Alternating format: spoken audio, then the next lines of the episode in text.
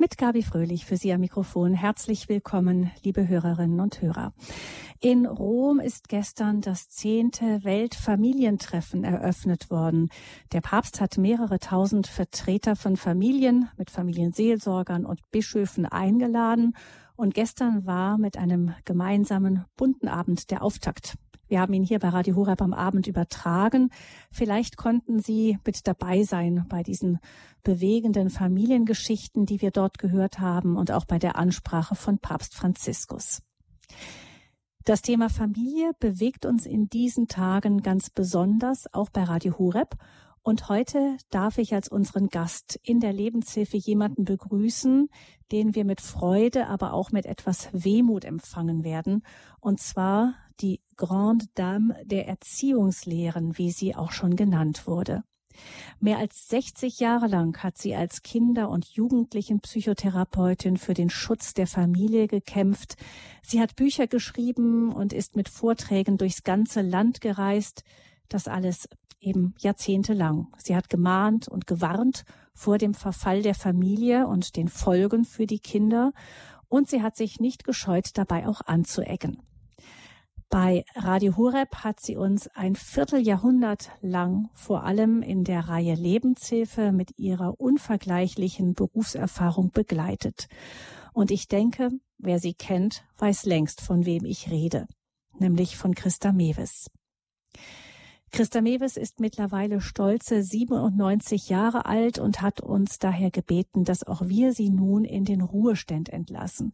Heute ist also ihre Abschiedssendung, denn ohne eine solche Abschiedssendung wollten wir sie nicht gehen lassen. Und aus Uelzen im hohen Norden Deutschlands ist sie uns nun zugeschaltet. Herzlich willkommen, Christa Mewes. Guten Morgen, liebe Frau Fröhlich.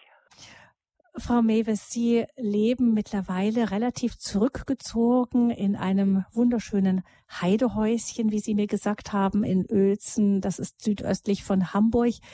Wie sieht denn jetzt Ihr Alltag so aus mit 97 Jahren? Ja, nun, ich bin ja nun schon seit äh, viele Jahren, seit 2003 bin ich schon Witwe und seitdem lebe ich in diesem Haus alleine. Allerdings ist hier der Sitz auch unseres Vereins Verantwortung für die Familie, in, mit dem ich dann immer noch wieder viel zu tun habe. In mein Alltag, nun, der fängt sehr geregelt an. Erstmal dadurch, dass ich so, so, so alt bin, das äh, hat ja ganz bestimmte Voraussetzungen. Man wird dann eben doch, äh, ja, wie, wie, es ist wie ein Regenbogen. Es geht äh, wie, wie ein großer Bogen, geht vieles wieder zurück. Was vorher mühelos ging, geht nicht mehr. Es geht nicht mehr die Motorik, es geht äh, sehr viel schlechter, äh, dass man sich bewegt. Es geht sehr viel langsamer. Die Denkprozesse sind auch langsamer. Es, es muss einfach darauf Rücksicht genommen werden, dass hier der Lebensbogen jetzt dabei ist, sich hinzusenken zum Tod hin. Man muss den Tod mit einbeziehen in seinen Alltag. Man muss versuchen, den nahen Tod jetzt mit zu empfinden, mitzudenken und darauf zuzugehen. Das ist das Erste. Das dauert also eine ganze Weile, bis man so weit ist. Und dann mache ich erst allein hier am offenen Fenster eine Szenerie wundervoller Bäume, Laubbäume von Eschen bis Erlen und Birken, die am Fluss stehen der sich zu meinen Füßen äh, vor mich hin, vor mir hin, äh, sich hindehnt. Äh, ein kleiner Heidefluss mit Namen Ilmenau. In, in dieses, dieses offene Fenster hinein mache ich zunächst eine Andacht. Eine Andacht, ich sage gewissermaßen meinem Herrn guten Morgen. Ich danke ihm, dass ich auch den vergangenen Tag und auch diese Nacht noch wieder geschafft habe, ohne zu fallen. Und ich danke auch an dieser Stelle gleich meinem Schutzengel, dass er mich wieder mal so wundervoll beschützt hat. Dieses jedenfalls ist die Regel und ist für mich eine in großer Dankbarkeit gegeben, dass ich immer noch nicht gestürzt bin, was so viele Uralte dann zum Schluss äh, den Hals bricht. Also die Hüfte erst bricht und dann nachher über die, den Krankenhausaufenthalt eben doch das Lebensende. Das äh, hoffe ich noch eine Weile auszudehnen, weil ich ja auch noch Familie habe und äh, weil sich äh, vor allen Dingen meine jüngste Tochter, die auch Psychotherapeutin ist, intensiv aus der Ferne um mich kümmert. Die hat eine Extraleitung und schaltet sich ein, wenn irgendwas im Digitales von mir aus alleine nicht mehr so funktioniert. Aber ich begebe mich dann eben erst an diese furchtbare Teufelswerk so nenne ich es gern, weil es eben zwischendurch immer einfach mal streikt und sich wieder ändert und, und Ärger hervorruft, aber zwischendurch natürlich auch das Leben scheinbar erleichtert. Dann werd, rufe ich die Mails ab und in diesen Mails, das ist eingebahnt bei Tausenden von Menschen, äh, dass sie sich bei mir melden können per Mail und ihre Nöte melden und mir auf diese Weise die Möglichkeit geben, mit ihnen in Kontakt zu treten. Damit äh, verbringe ich den Morgen.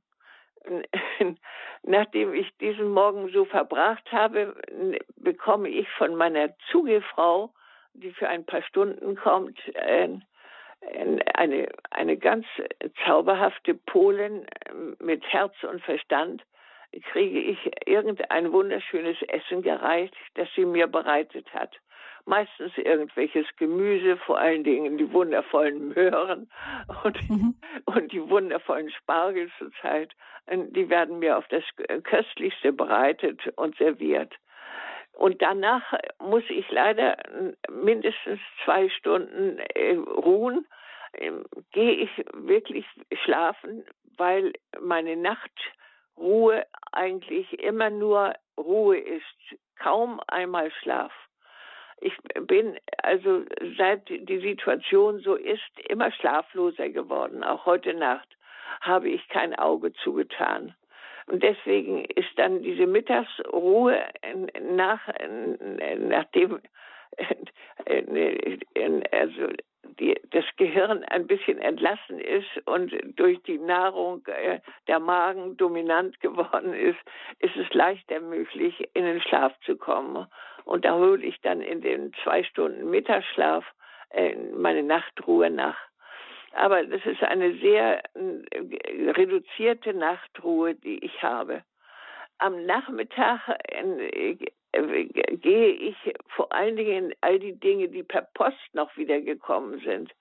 Also ich, wie gesagt, ich habe einen Verein, für den ich nicht mehr hauptamtlich, das habe ich abgegeben an, an ein Team meines Schwiegersohns und meiner Tochter, der jüngsten Tochter, die beide vom Fach sind und immer schon von Anfang an den Verein mitgemacht haben.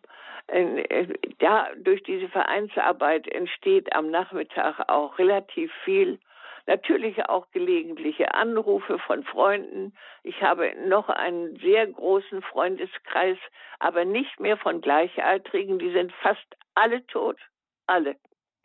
Ich mhm. habe keinen meine herzlieben Freunde äh, aus äh, der gleiche, die gleichaltrig sind, die sind alle in der Kategorie meiner eigenen Töchter, die sind zwischen 70 und 80. Äh, also die Enkel sind alle schon sehr groß und die Enkel beschäftigen sich auch immer noch sehr gern mit Großmutter und rufen an, wenn sie Probleme haben oder wenn sie mich besuchen wollen oder gerade besucht haben oder irgendein besonderes mhm. Ereignis ist. Die Familie steht eben auch immer noch voll im Mittelpunkt meines Lebens. Mhm.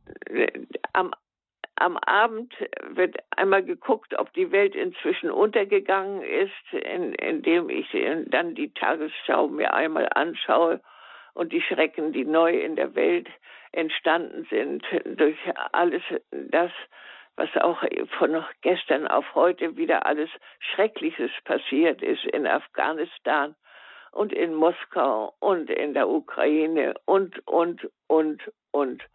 Das schaue ich mir an und versuche wieder davon freizukommen, habe aber danach fast immer, meist bis Mitternacht, irgendjemanden eingeladen, der seine Nöte mit mir am Telefon besprechen darf. Das sind Nöte, die sehr intim sind, die wir dann nicht per Mail erledigen, sondern es sind äh, meistens irgendwelche schweren äh, ähm, äh, sexuellen Probleme, auch die ganze Plage um die Priester, die schuldig geworden sind, äh, weil sie schon äh, vorher eine Neigung hatten in dieser Hinsicht, äh, die, die nun wirklich, wirklich eine traurige Angelegenheit für die Kirche sind. Aber in dieser Hinsicht viele Probleme, die ich bewältigen, zu bewältigen suche. Und dann bekomme ich natürlich auch in der Post, was immer wieder Berge von Dankesbriefen, Berge von, von wundervollen Geschichten, die man sich gar nicht ausdenken kann, von denen ich jetzt nur immer nur erzählen kann. Ein Schrank voll habe ich davon. Von Menschen, die mir erzählen, mit acht, neun, zehn bei mir in Behandlung waren und jetzt schreiben, wie ich damals ihr Leben zum Guten, zum Gesunden geendet habe unter dergleichen mehr. Insofern habe ich es ganz besonders gut dass diese reiche Ernte bei mir nicht nur an den Geburtstagen, sondern fast täglich in, in mein mhm. Haus eingefahren wird. Und ja, dann hören wir, das ist ja ein lang, wird natürlich gefeiert. Du sollst mhm. den Feiertag heiligen. Da wird meditiert. Und alle drei Wochen war es jetzt, kommt mein Gemeindepfarrer und bringt mir auf jeden Fall die Eucharistie, die ich sonst ja lediglich bei Radio Horeb durch Pfarrer Kocher oder durch EWTN und andere Dinge mithören kann. Bis mhm. voriges Jahr habe ich immer auch noch bei EWTN oder bei KTV im Radio, also Vorträge äh, gehabt, mhm. Interviewvorträge mit Michael Rack oder dergleichen mehr. Mhm, also genau, da waren Sie immer regelmäßig immer noch auf Sendung. Tätig, voll tätig, ja. ja. Mhm. Ja, wir sehen, das ist ein ganz bunter Alltag, trotz allem, ähm, obwohl Sie auch in der Nacht einfach kaum schlafen können. Ähm, ja. Sie haben mir gesagt, dass Sie dann in der Nacht auch oft Radio Horeb hören, einfach wenn Sie schlaflos liegen. Ja, ich denke, eben. Das, das sind die vereint Sie. Programme, die Nachtprogramme. Ich liebe sie. Nicht, da sind die Heilgebete. Ich, äh, ich äh, lasse kein einziges Heilgebet aus. Mhm. Heile versuche auf diese Weise mit Pfarrerkocher mitzuheilen. Also mhm. mein, meine Heil, Heilnotwendigkeit oder Heilausbildung mit hineinzugeben, mit meinen Gedanken. Da sind Sie sicher auch verbunden mit vielen, die dann auch zuhören. Wir wissen, dass es sehr viele gibt, die in der Nacht, gerade wenn sie schlaflos sind, Radio Horeb hören. Sie sind ja, ja also erstmal, Frau Mewis, mir hat das äh, sehr schönes Bild gefunden, diesen, diesen Regenbogen. Das ist ja überhaupt kein bedrohliches Bild. Der Bogen, der sich wieder zur Erde neigt, ist ja eigentlich ein strahlendes, schönes Bild, das Sie dafür gefunden haben. Zu Radio Horeb gekommen sind Sie ähm, im Grunde noch bevor es Radio Horeb überhaupt gab. Sie sind äh, von dem damals jungen Pfarrer Kocher, der äh, die Verantwortung übernommen hatte für dieses noch aufzubauende Radio, ähm, angesprochen worden bei einem, nach einem ihrer Vorträge und er wollte sie unbedingt mit im Boot haben.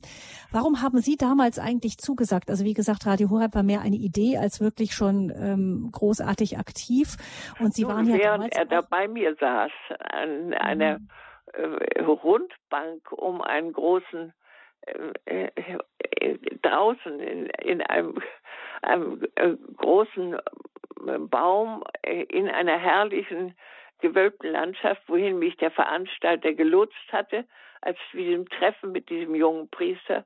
Es war wunderschön, weil er mir gleich auch erzählte, er erzählte, was er mir erzählte in Bezug auf seine, seine Notwendigkeit, jetzt noch spezieller Mission machen zu wollen. Das erzählte mhm. er mir, bevor er äh, seinen, seinen Vorschlag überhaupt erwähnte, so sehr, dass ich mich sofort in seinen Intentionen mit ihm ja geradezu gleichgeschaltet fühlte. Das, das war aber damals auch hm. nur mit weltlichen Mitteln und also laienhaften Mitteln, was er eben als einer der großen äh, zur Priesterschaft, äh, zur Mission berufenen äh, eben schon vollzieht. Und das war für mich ganz einfach. Da jetzt Aber Sie waren, Frau, Frau Mewes, Sie waren ja damals noch, Sie waren damals ja noch evangelisch. Also ähm, Nein, Sie sind ja später dann zur Katholik. glaube ich, falsch gesagt. Also so. das Ganze geschah ja Ende äh, der 90er Jahre, 97 nehme ich an. Ich habe kein ja, Tagebuch okay. geführt, deswegen weiß ich ja, auch ja, nie so passt. ganz mhm. genau. Also 97 wird es gewesen sein. Und ich bin schon 83 konvertiert. Ich bin jetzt also fast also doch, 40 mhm. Jahre konver konvertiert. Ja?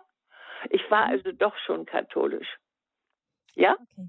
Mhm, das heißt, Sie hatten sich ähm, genau. Vielleicht sagen Sie aber noch mal ganz kurz, was Sie damals dazu bewegt hat, dann eben in dem Jahrzehnt davor die katholische Kirche zu wählen. Das hat ja damals doch. Ähm, Sie waren ja sehr bekannt. Das ist nicht unbemerkt ja. geblieben. Ja, ja, ich war eben schon sehr bekannt und das muss ich nachher noch ein bisschen ausführlicher erzählen, wie das passiert ist. Ich habe das ja nicht vorgehabt. Also ich, ich wollte einen Mann glücklich machen und sechs Kinder. Das war's. Also, mhm. naja, aber das spielt eine andere Rolle. Ich, ich äh, wurde, weil ich bekannt war, auch von katholischen Priestern häufig eingeladen. Häufig, sie machten Vorträge und sie nahmen mich als Vorträger, aber sie nahmen mich dann auch mit in die Messe. Und da merkte ich überhaupt erst zum ersten Mal, was katholische Messe hielt. Und ich verliebte mich geradezu in die Eucharistie. Die Eucharistie ist ein mystischer Vorgang von so großer Relevanz, von so großer Bedeutung und er ist viel mehr als das äh, evangelische Abendmahl. Das ist ja nur ein Erinnerungsmahl. Das, das hat äh, die ganze ungeheuerliche Bedeutsamkeit äh, dieses Vorgangs am Abend vor der Gefangennahme von Jesus kommt damit gar nicht richtig zum Ausdruck. Das war das Erste. Und das Zweite war aber, dass die in der evangelischen Kirche Maria vergessen wurde vergessen wurde, schon im vorigen Jahrhundert, weil sie immer Angst hatten, sie würden dann Maria an die Stelle von Jesus setzen. Das ist natürlich Unsinn und braucht auch nicht zu sein, kann vielleicht irgendwann mal gewesen sein, ist aber gar keine, hat gar keine Bedeutung. Und Maria ist eine so unendlich wichtige Frau. Also es ist Mutterschaft heute in unserer Zeit überhaupt gar nicht zu halten wenn wir nicht dieses wundervolle Vorbild haben. Die reine Mutter Maria, diese reine Frau, nicht die, die, die, die sich auszeichnete durch zwei Begabungen. Erstens, dass sie in der Begegnung mit dieser Konfrontation, du wirst ein Kind haben, mhm. Gott vertraute, obgleich das also mit biologischer Wahrheit überhaupt nichts zu tun hat. Ja, aber sie vertraute, sie sagte, ja, so war, wie, wie du willst, sagte sie dem Engel. Und damit war es geritzt. Mhm. Und äh, also erstens dieses Gottvertrauen der Maria brauchen wir dringend, das gegen alle, äh, äh, ja, alle Schrecken, gegen alle biologischen oder weiß der Himmel was für Notwendigkeiten, dieses absolute Vertrauen in einen Gott, der sich uns nähert, der uns nahe ist, der uns nahe sein will und der uns aufhebt, versucht aufzuheben in Augenhöhe. Das ist alles so wunderbar und das geschieht durch Maria. Maria ist dafür einfach die Repräsentanz, die da geschieht. Mit diesem Vertrauen und dann natürlich auch mit dieser umwerfenden nicht wieder nachvollziehbaren Opferbereitschaft, dem Stehen unter dem Kreuz, der Pieta. Mhm. Da kann man Mebes, das heißt, auch nur emporranken und sich trösten, mhm. wenn einem selbst großes Unglück passiert. Ja, Das heißt, die Mutterschaft war, hat da, da, da ist ja schon wieder ihr zentrales Herzensthema, ja. dem Sie sich eben so lange gewidmet haben, dem Thema eben Mutterschaft. Sie haben allerdings, Sie haben ja gesagt, Sie hatten eigentlich gar nicht vor, bekannt zu werden, haben Sie eben gesagt. Sie wollten eigentlich einen Mann glücklich machen und sechs ja. Kinder großziehen. Es kam dann anders. Sie haben sehr jung eigentlich geheiratet, mit 21 schon, ja. und haben sich dann tatsächlich ein, auch jahrelang. Ein Jahr nach Kriegsende. Mhm. Und haben sich Mann dann tatsächlich gelernt und ich habe mich für, für, alle Zeiten in ihn verliebt. Hm. Sie haben eine sehr glückliche Ehe geführt. In Hamburg, ja. Äh, ja. In, in und Kiel, zunächst in Kiel. Zunächst äh, war er in der Universitätsklinik. Mhm. Sie haben dann sich ja jahrelang, Frau Mewes, der Familie wirklich gewidmet, sind dann aber dennoch später dann sehr erfolgreich geworden im Beruf. Das heißt, also da räumen wir vielleicht gleich mit einem Vorteil auf. Sie sind, äh, für Sie ist Frau sein, Mutter sein und Beruf nicht an sich ein Widerspruch. Nein, nein, von Anfang an nicht. Schon beim Abitur. Wir, als wir Abitur machten, wir zwölf Mädchen, von denen auch äh, eine ganze Reihe durch die Bombenangriffe in Neumünster umgekommen sind. Die liebsten Freundinnen habe ich verloren. Also äh, es war klar, dass wir Abitur machten, um alle schon einen Beruf zu haben für traurige Zeiten. Die Familie sollte zwar den Mittelpunkt bilden, aber für traurige Zeiten, das war äh, der, der Anspruch unserer Eltern die uns da in die Welt schickten, sollten wir auf jeden Fall eine Zusatzsicherung durch eine Erwerbstätigkeit bekommen. Das war meistens Pädagogik, natürlich. Es war naheliegend, aber natürlich auch andere Berufe. Aber das war damals noch nicht so, äh, so mhm. ausgewalzt und noch nicht so realisiert. Also Sie haben ja also die Ausbildung hatten Sie gemacht. Ähm, wie kam es denn dann, dass Sie als Psychologin mit Praxis in Uelzen, als die Kinder größer waren, Ihre Töchter etwas größer wurden schon, wie kam es, dass Sie dann so an die Öffentlichkeit gegangen ja. sind oder vielleicht auch also, gezogen also, wurden? Da kann ich nur mit Ihnen sagen, es geschah mir. Es geschah mir. Es war nichts geplant. Ich hatte in dieser Hinsicht überhaupt noch kein Büro ich hatte, ich hatte schon mal gedacht, wenn die Kinder, die so vorzüglich in der Schule selbstständig waren, die mich dann in der Oberstufe nachher überhaupt gar nicht mehr, äh, sagten, komm, Mama, geh nur, wir können das alleine, alle beide. Ich, sie waren vorzügliche Schüler und sie machten fantastische Abiture und sie schwirrten ab nach Kiel ins Studium, die eine in Medizin, die andere in Psychologie also das war alles gar kein Problem. Und mehr kriegte ich ja Freiraum. Und diesen Freiraum nutzte ich natürlich auch zur Weiterbildung in diesem Fach und dieser Hoffnung, dass ich in dieser Hinsicht weiterarbeiten könnte, denn ich hatte die Lizenz.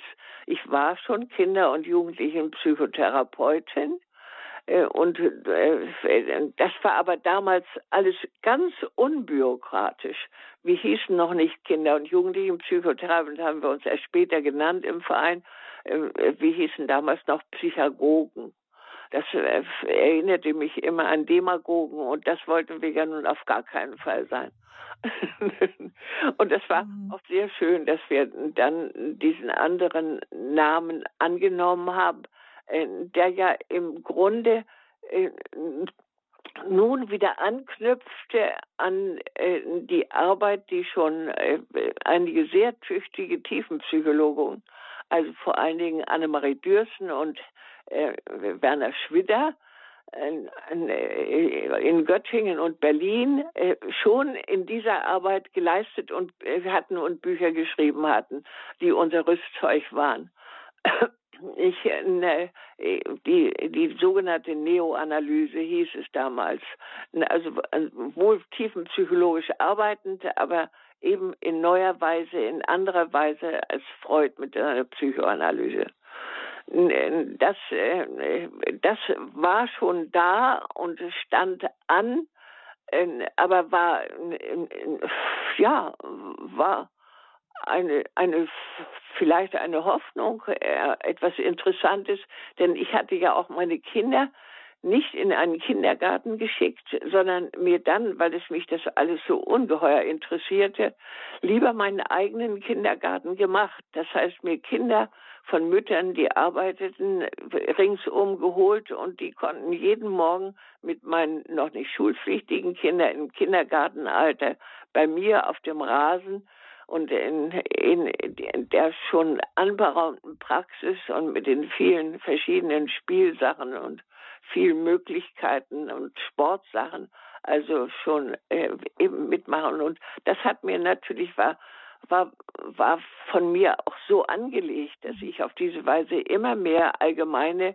Erfahrung kriegte, die ich dann in dieser Zeit, als ich noch Familien war, Mutter war, gleichzeitig einfach aus purem Interesse daran äh, erwarb. Aber äh, Frau Mewes, es gab dann ja irgendetwas, eine Begegnungen oder etwas, was Sie gehört haben, was Sie dann alarmiert hat und was Sie irgendwo auf den Plan gerufen hat? Ja, das war eben die Begegnung in, im Jahre 1900, genau weiß ich das auch nicht, 68 wahrscheinlich 67, 68 in, an die evangelische Akademie. Da war ich ja nun wirklich noch evangelisch.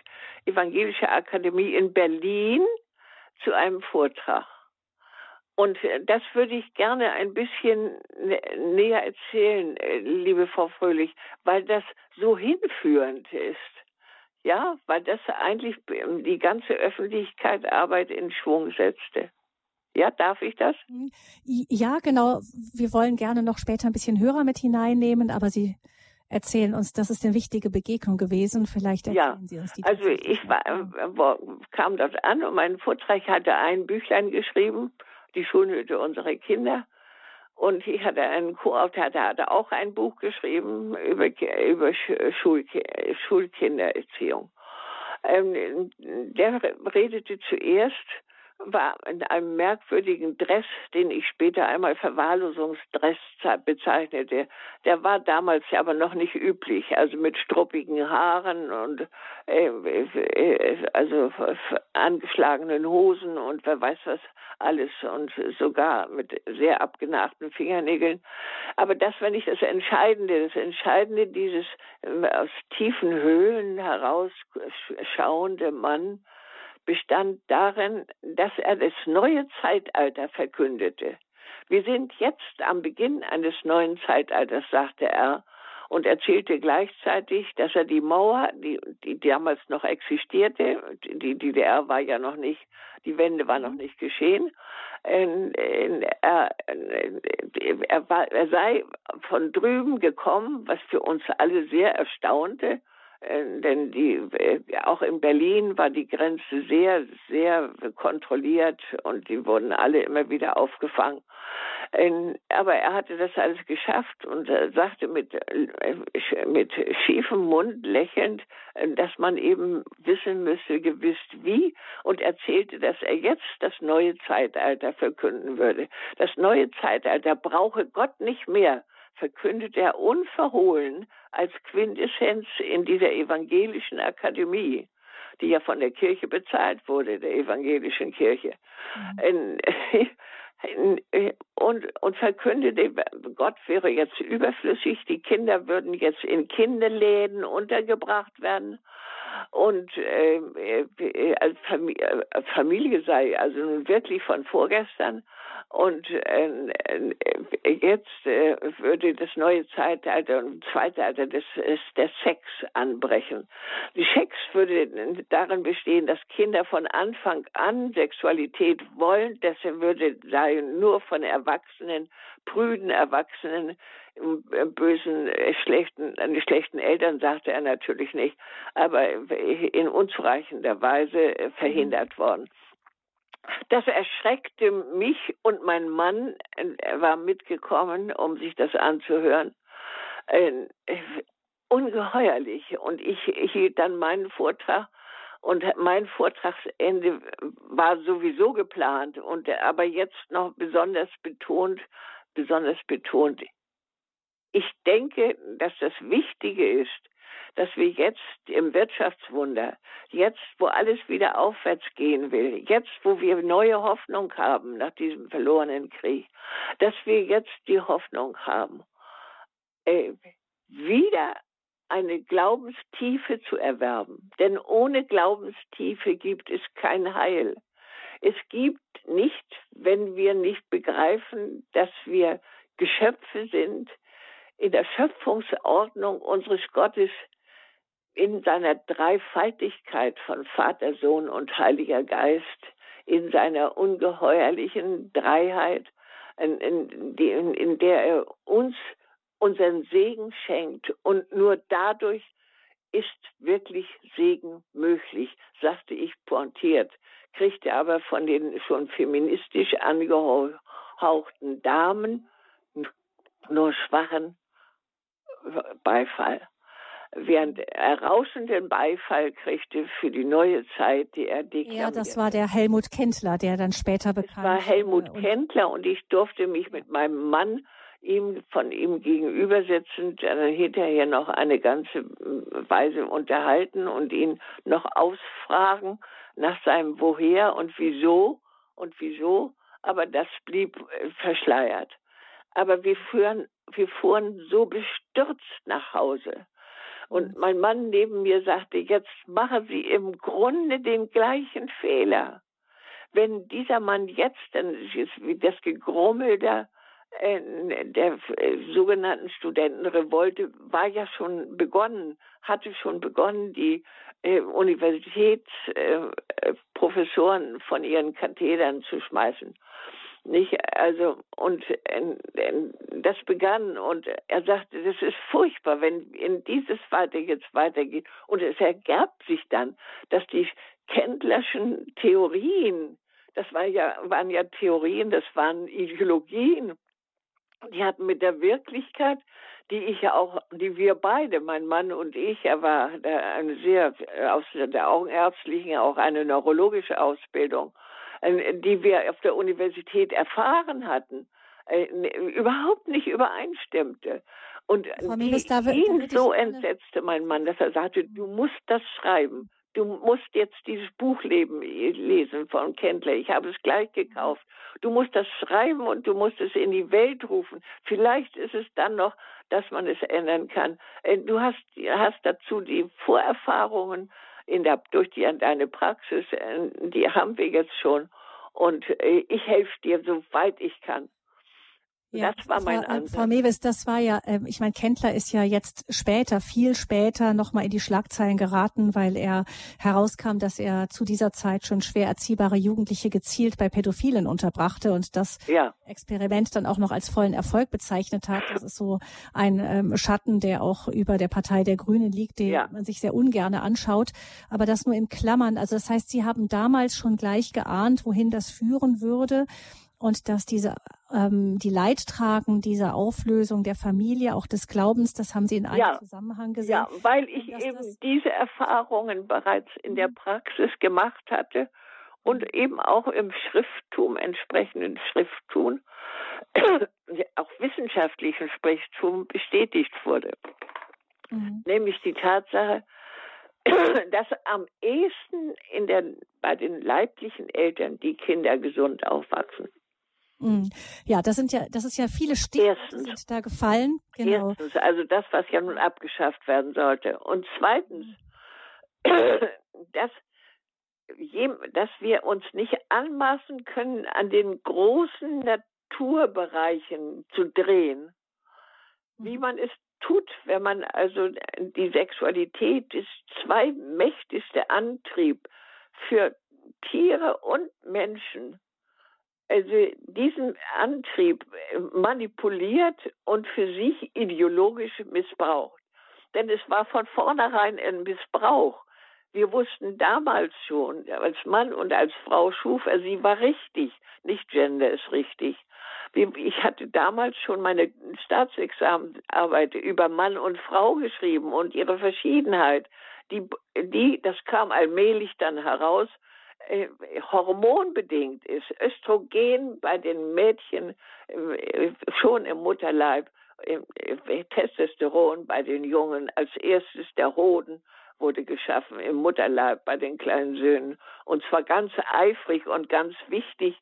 Aber dann wurden diese Hormone zurückgefahren, damit ganz deutlich wurde das ausgesagt von der naturwissenschaftlich äh, unterlegten Wissenschaft auf diesem Gebiet, dass dann die Hormone zurückgefahren wurden, um den Kindern eine freie Kindheit von der Erwachsenensexualität zu vollziehen, die ja jetzt in Frage gestellt wurde. Mhm. Und mir war damals schon einfach schon ganz bewusst, gemeinsam mit meinem Mann, werden dieser Weise an diesem wichtigen Naturtrieb, der war ja nun schon gedreht, war ja auch schon durch die Pille gedreht, wenn der nun weiter in dieser Weise, also die Kinder ideologisiert wurden zum Kinderschändertum, gewissermaßen ermuntert wurden durch Erwachsene, also Pädophilie als, als Pädagogik äh, äh, deklariert wurde, dass das furchtbare Folgen haben würde. Das konnten wir sehen.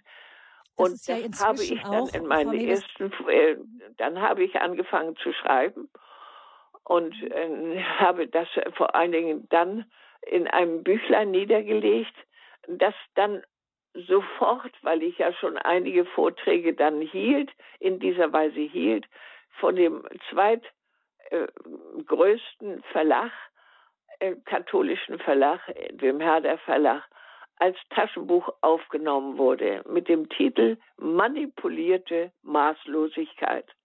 Unter diesem Titel bekam dieses Taschenbuch 92 nach Abzug der Zeu Steuer, Steuer 1,95 ne, machte einen gigantischen Höhefluch mit Millionen Frau Neves, ich möchte, Frau Mewes, das heißt, Sie waren Auflagen pro, pro, Jahr pro Jahr. Und dann schrieb mhm. ich dazu weitere Taschenbücher in dieser Weise. Wunschtraum und Wirklichkeit. Freiheit. Ja, Frau Mewes, Sie sind dann ja, Sie sind dann also immer mehr in, in die Öffentlichkeit gegangen, auch ja. mit diesen Warnrufen. Und Gott sei Dank, dass mit der Pädophilie hoffen wir doch einigermaßen, dass es verstanden wurde mittlerweile, was für einen furchtbaren Schaden das anrichtet. Da sind, ähm, ja, leider haben ja viele, viele Kinder erst erstmal dran glauben müssen, bis man es wirklich begriffen hat.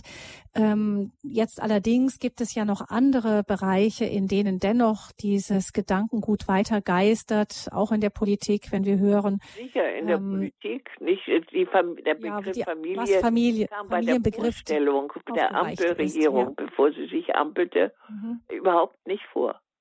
Mhm. Ich denke, wir haben jetzt einiges gehört von Ihnen und ich möchte doch auch unseren Hörerinnen und Hörern die Möglichkeit geben, sich auch in dieser Abschiedssendung noch an Sie zu richten. Deshalb jetzt eine Musik und gerne gleich die Hörernummer für alle diejenigen, die vielleicht auch sagen können, wie Sie Christa Mewis äh, vielleicht schon von früh an geprägt hat. Ich kann sagen, meine Mutter hatte ihre Bücher auch in der Hand, also ein Stück weit bin ich auch schon von Ihnen mitgeprägt worden, Frau Mewis. Vielleicht möchte jemand sonst noch anrufen. 089 517 008 008 ist die Nummer 089 517 008 008.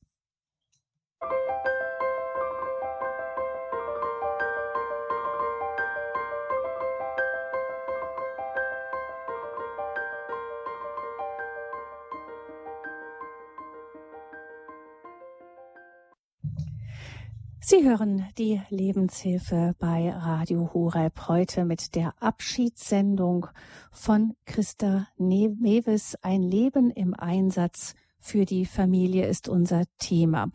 Ich habe gerade von der Technik mitgeteilt bekommen, dass es irgendein Problem gibt mit der Hörerleitung. Vielleicht versuchen Sie es zwischendurch immer wieder mal. Ähm, in München ist man dabei. Doch jetzt sehe ich, offensichtlich sind die Leitungen jetzt aktiv und es kommen auch Anrufe hinein.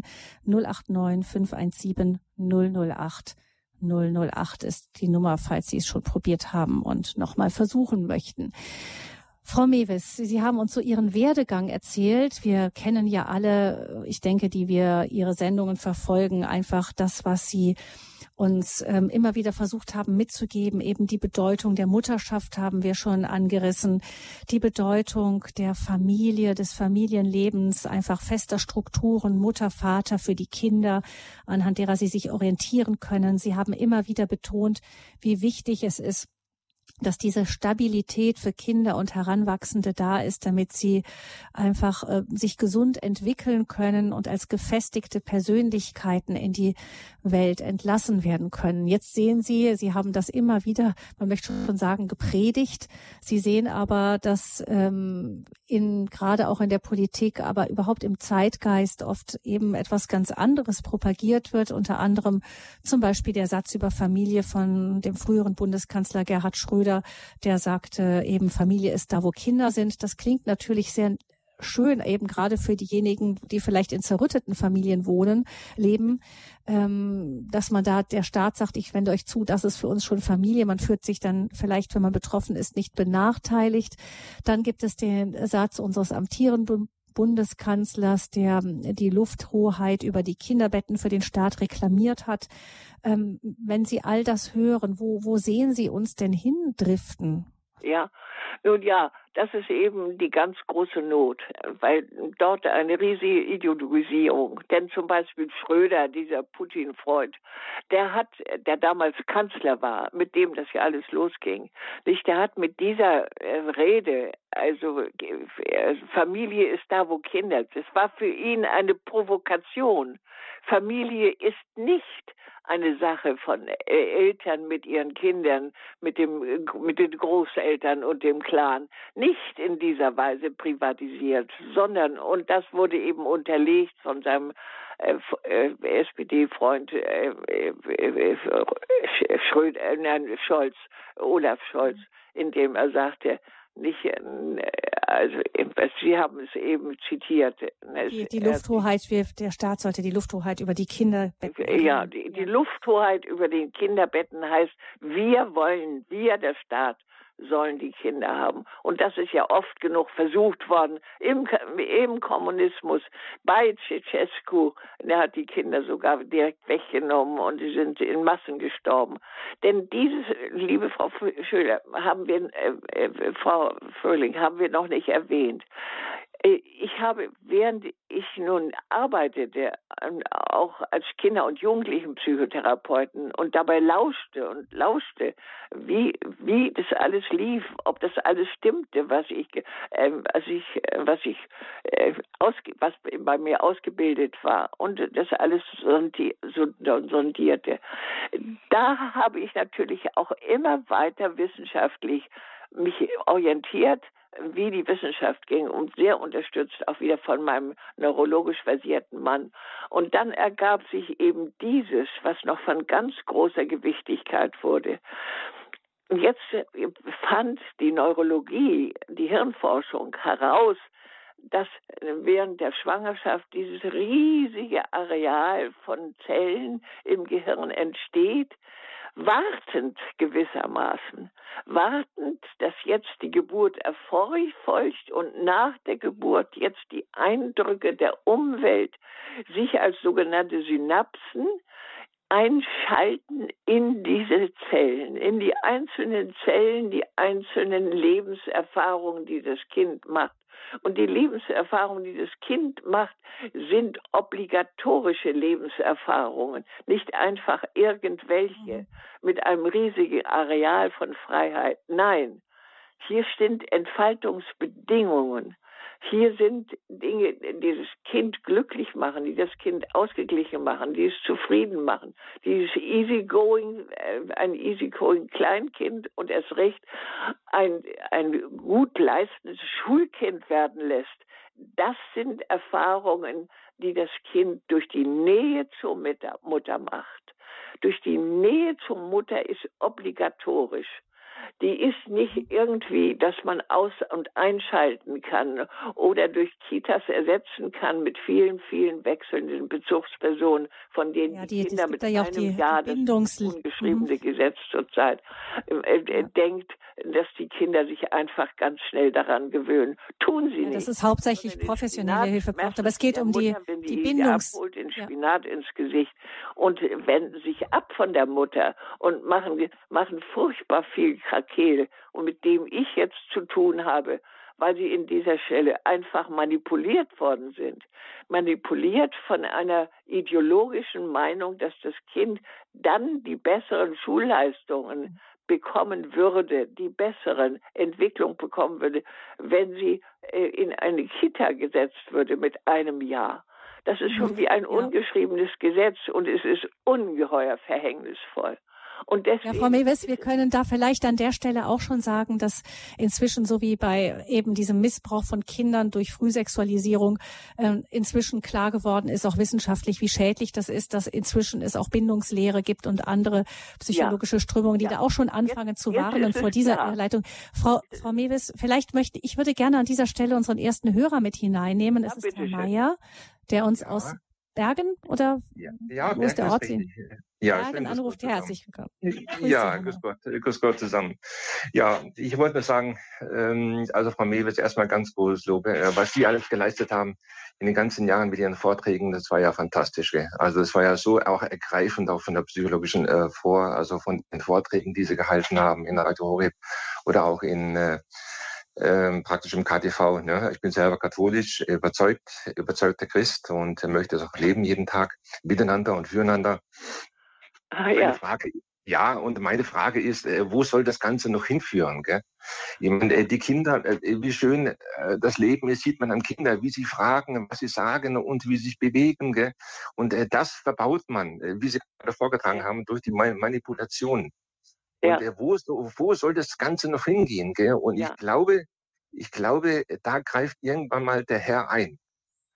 Und sagt, jetzt ist Schluss, jetzt ist Schluss. Wissen Sie, mit der, mit der ganzen, äh, nicht äh, was, die, was die Mehrheit sagt, ist richtig, sondern was dem Einzelnen und dem Einzelnen und der Gemeinschaft dient, das ist richtig. Gell? Das ja, haben ja. Sie auch schon in vielen Ja, ja, und das ist ja auch in der Bibel verbrieft, nicht? Auch, auch mit solchen Visionen, wie Sie sie eben genannt haben nicht, dass dann eine ganz harte Zeit kommt. Das ist in der Offenbarung des Johannes, ist, ist das der Reihe nach, habe ich mich sehr intensiv damit beschäftigt.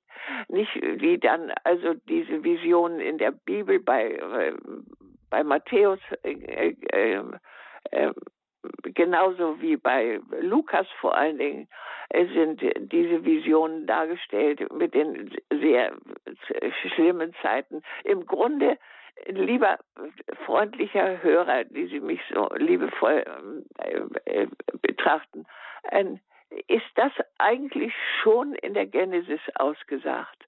Also entweder ihr nehmt das dankbar an, dass ihr hier ein so wundervolles Leben geschenkt bekommen habt. Aber ihr achtet darauf, dass ihr an der Longe Gottes seid, der in diesem Apfel symbolisiert ist, den, den die Schlange der Eva reicht. Nicht? Mhm. Also, und wenn das nicht ist, wenn das dann von beiden bestätigt wird, dass sie sich geirrt haben, dass es falsch war, hier die Grenze zur Schöpfungsordnung zu überschreiten, wenn, sie, wenn, wenn das nicht richtig ist, dann müsst ihr sehen, wie ihr zurechtkommt.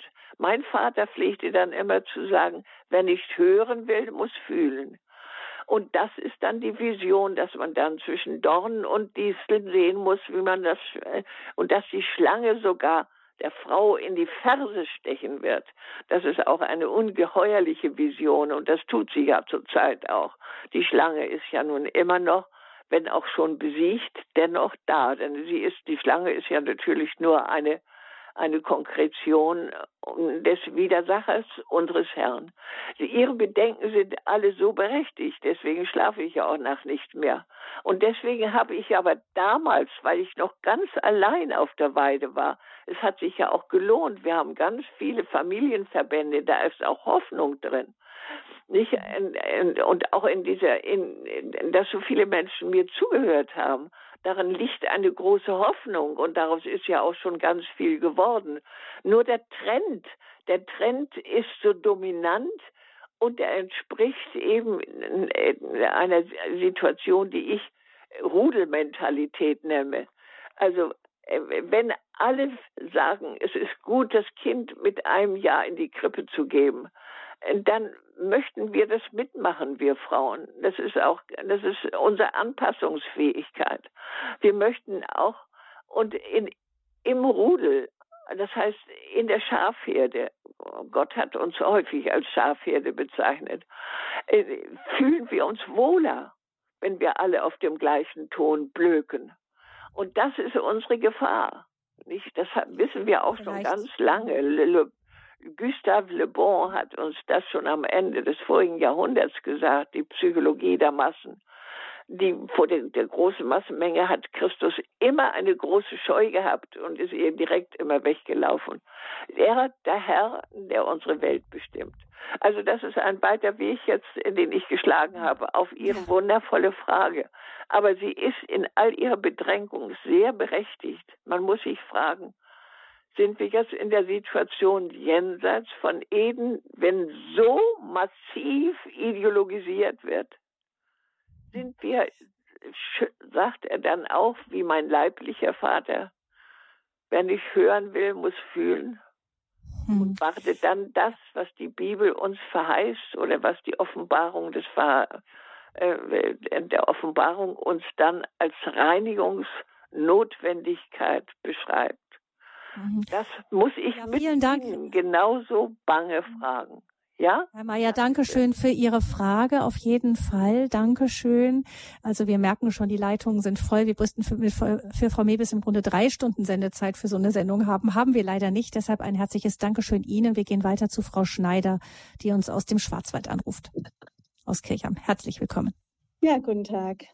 Ich möchte mich zuerst mal bedanken für die tollen Sendungen. Ich habe sie immer gerne gehört, Frau Mewes, und für Ihre Ehrlichkeit und Ihre Weitsicht und auch für den Standpunkt, den Sie immer klar vertreten haben. Es ist wirklich zurzeit eine, eine ja, Welle unterwegs, wo alle mitmachen. Meine Tochter zum Glück hat drei Kinder und sie bleibt zu Hause. Sie kann, sie, sie ja, verzichten auf einiges. Ja, sie verzichten auf einiges, aber sie ist wirklich so eine Insel. Und ja, ja. ja man muss stark sein. Aber ich habe lange neben einem Kindergarten gewohnt und habe morgens gesehen, wie die Mütter in hochhackigen ja. Schuhen eben ganz schick ihre Kinder hinter sich hergezogen haben, die noch ja. halb geschlafen haben.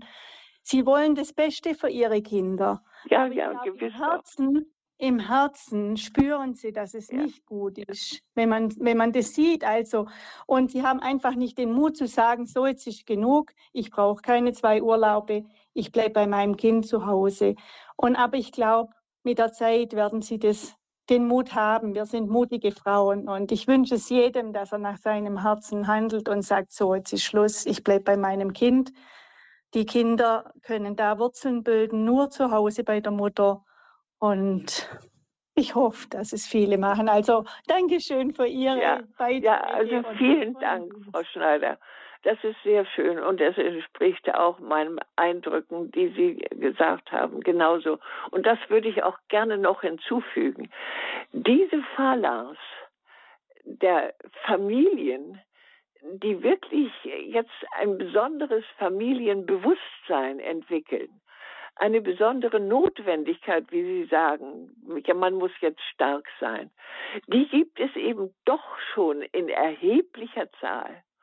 Und die sind eben doch auch eine große Gefahr für die ideologisierenden Menschen, die ja meistens gar nicht bei meinen Vorträgen saßen, sondern die dann wie die Schlange äh, über Verlautbarungen in der Öffentlichkeit in Erscheinung treten. Und damit gewissermaßen verführen, verführt, manipuliert, pervertiert hat. Deswegen eins meiner jüngsten Bücher, in denen ich dann auch meine Prognosen auf, aufgeführt habe, die geballten Prologen zusammengefasst habe. Denn ich habe mit Absicht äh, äh, äh, Prognosen gestellt, weil ich mir sagte, weil ich diese meine Vorstellungen beruhten auf wissenschaftlichem Hintergrund, hirnmäßig festgelegtem Hintergrund, der aber so verschwiegen in ihren äh, Kasten, wissenschaftlichen Kasten bleiben, ohne in die Öffentlichkeit zu treten. Aber diese, diese Frauen, diese Männer, die sind auch schon in erheblicher Zahl vorhanden und mhm. bilden interessante, das habe ich auch, ähm, äh, also das ist meine ganz große Freude, meine ganz große Hoffnung, dass da eben doch Hoffnung ist, dass der Gott, wie er damals Noah sah, jetzt sieht, nein, ich kann die Menschen jetzt nicht, weil sie so verderbt sind, auch wirklich vernichten. Ich kann es nicht. Da ist eine Noah-Familie. Und diese Noah-Familie, diese, die für viele, viele Noah-Familien heute steht, die gibt es eben schon. Und darauf müssen wir hoffen. Und dafür dürfen wir beten, dürfen wir mit unserem Pfarrer Krocher Nacht für Nacht auf das Wunderbarste äh, äh beten für die Heilung äh, der, der Kranken, denn sie werden sonst krank. Die Kinder werden krank, wenn sie diese Grundbedingungen des Anfangs nicht haben. Und deswegen ist die frühe Kindheit von außerordentlicher Wichtigkeit und das Durchhalten der Mutter. Und damit natürlich brauchen wir eine andere Politik. Eine Frau Mewes, das ist vielleicht ja dann auch eine ähm, eine, ein Trost, dass wenn wir Sie gerade, Sie haben die Bibel zitiert, ist es ja so, dass Gott immer mit wenigen geht, ähm, die in einen großen Widerspruch genau. gehen. Das ist ja ein biblisches Kontinuum. Weshalb wundern wir uns eigentlich, dass es bei uns nicht anders ist, könnte man ja, ja genau. auch sagen. Ja, Frau Schneider, danke schön für Ihren, für Ihren Beitrag. Dann hören wir aus Bad Kissingen Frau Graf. Guten Morgen. Guten Morgen Ihnen beiden. Ich bin jetzt ein bisschen später gekommen, ich war einkaufen und weiß nicht, warum die Frau Mewes aufhört. Wenn sie wüsste, was sie für einen wert, wertvollen Beitrag für die Menschheit leistet. Ich habe das, den Eindruck, sie hat die göttliche Eingebung, die richtige göttliche Aufgabe, hat sie wahrgenommen, um da einzugreifen in dieser verrückten Welt. Die ist verrückt, die Welt ist verrückt. Und ich bin, ich spreche, ich weiß von was, was ich rede. Ich bin als Kind in den Kindergarten gegangen. Ich werde nächstes Jahr 70. Und dann hat das kleine Kind die Bezugsperson nicht mehr. Und dann wird das Kind gezielt manipuliert. Und ja. das ist so schlimm für ja. die Psyche.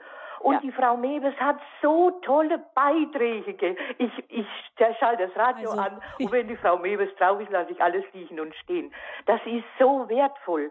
Und wissen Sie, Frau Mewes, ich komme auch aus den Evangelischen und ich habe solche wundervollen Erlebnisse mit der Maria, Mutter Gottes gehabt. Ja. Die hat mich ja. zum Rosenkranz geführt ja. und dann bin ich auch zum katholischen Glauben konvertiert. Und was Sie sagen, Sie sprechen richtig aus Ihrer Seele. Es ist schade, ich weiß nicht, warum Sie aufhören. Ja, nein, ich darf Sie trösten. Ich höre jetzt auf mit diesen äh, Stunden, vor allen Dingen den Lebenshilfestunden und vor allen Dingen auch äh, den Standpunktsendungen, wo ich ja auch einige schon gehalten habe, äh, die eine konzentrierte Mitarbeit über eine Stunde bedeuten, weil dann auch die Vorgänge ja, und manchmal auch Tage da sind, in denen man eben äh, erstmal die Erschöpfung wieder loswerden muss oder die zu geringe Schlaftätigkeit oder was auch immer ist oder was sonst dazwischen gekommen ist. Nicht, also ich, ich muss einen Teil aufgeben, der, der, der die meiste intensive Arbeit so mit geschlossenen Vorträgen brachte. Ich, ich, ich habe ja einen ganz lang ausgearbeiteten Vortrag erstmal der lieben Frau Fröhlich vor die Füße gelegt nicht und, dann machen wir es äh, wieder, äh, wieder, wie der Schnabel wie uns gewachsen ist. Aber das nützt nichts. Es muss doch alles sehr gut formuliert sein. Es muss, und das mache ich natürlich alles weiter. Also ich mache auch die Lebenshilfe auf jeden Fall weiter. Ich, äh, ich, Sie können bei mir andocken, ganz einfach mit Mewis aktuell ähm, ich mache Verlautbarungen Mewis aktuell, jede, äh, jeden Monat eine, aber darüber hinaus können Sie mich anmailen, können sagen, ich habe hier mit meiner, meiner Tochter, meinem Sohn diese Schwierigkeiten mit der Pubertät. Ich habe jetzt mit diesem Schreikind komme ich nicht zurecht, mit diesem Baby. Ich komme nicht zurecht mit diesem Kind, nur noch den Kopf auf den Tisch legt und so weiter und so fort. Da kommt sie und sie kriegen sofort Hilfe.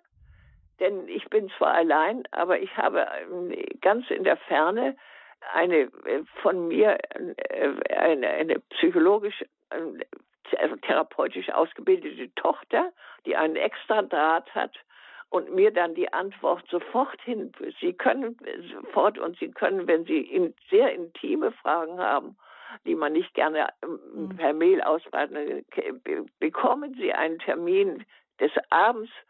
Ich mache in dieser Hinsicht weiter, aber eben in dieser Spontanität der Hilfeleistung.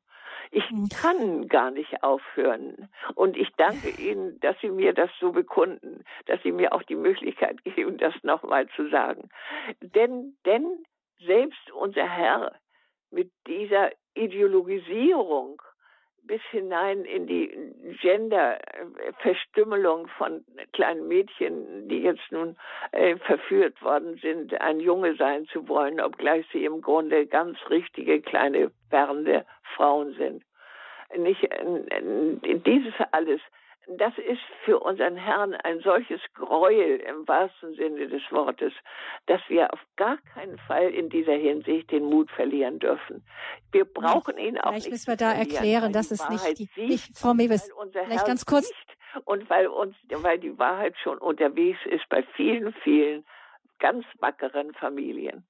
Mhm. Frau Mewes, vielleicht ganz kurz zur Erklärung. Nicht die Menschen sind dem Herrn ein Gräuel, nicht? Das äh, wird gerne dann in die Richtung missverstanden, sondern dass die, der Herr sieht, dass die Entwicklung nicht in der, in die Richtung geht, die er in den Menschen hineingelegt hat. Ich denke auch, ja persönlich, dass ja, das immer wieder auch, dass das auch nicht zerstörbar ist. Im Kern ist der Mensch ja. äh, so angelegt, wie er angelegt ist. Das wird nicht komplett ja, zerstört genau. werden können, hoffe und vermute ich. Genau. Frau Mewes, wir müssen an dieser Stelle leider uns jetzt wirklich von Ihnen von der Live-Sendung her, hier von den Live-Sendungen mit Ihnen verabschieden. Leider äh, konnten gar nicht mehr alle rannehmen, die gerne sich noch gemeldet haben. Danke, dass Sie auch schon darauf hingewiesen haben, dass Sie auch weiterhin erreichbar sind. Der Hörerservice Service hat die Kontaktdaten von Frau Mewes unter 08328 921 110 ähm, erfahren Sie der, unter der Hörerservice-Nummer erfahren Sie auch die Kontaktdaten, die E-Mail-Adresse von Frau Mewes 08328 921 110 null. Also wie gesagt, da können Sie die E-Mail-Adresse von Frau Mewes erfragen. Sie werden natürlich auch weiterhin bei uns zu hören sein. Es wird immer wieder Wiederholungen geben, auch ja. von alten Sendungen von Ihnen, nachdem das, was Sie sagen, ja im Wesenskern immer um dieselben Themen gekreist hat. Sie haben ja immer mehr noch wissenschaftliche neue Erkenntnisse eingeflochten, aber ja. der Wesenskern ist ja derjenige. Das heißt, wir werden immer wieder an das erinnern, was Sie in diesen 25 Jahren auch schon bei uns alles gesagt haben.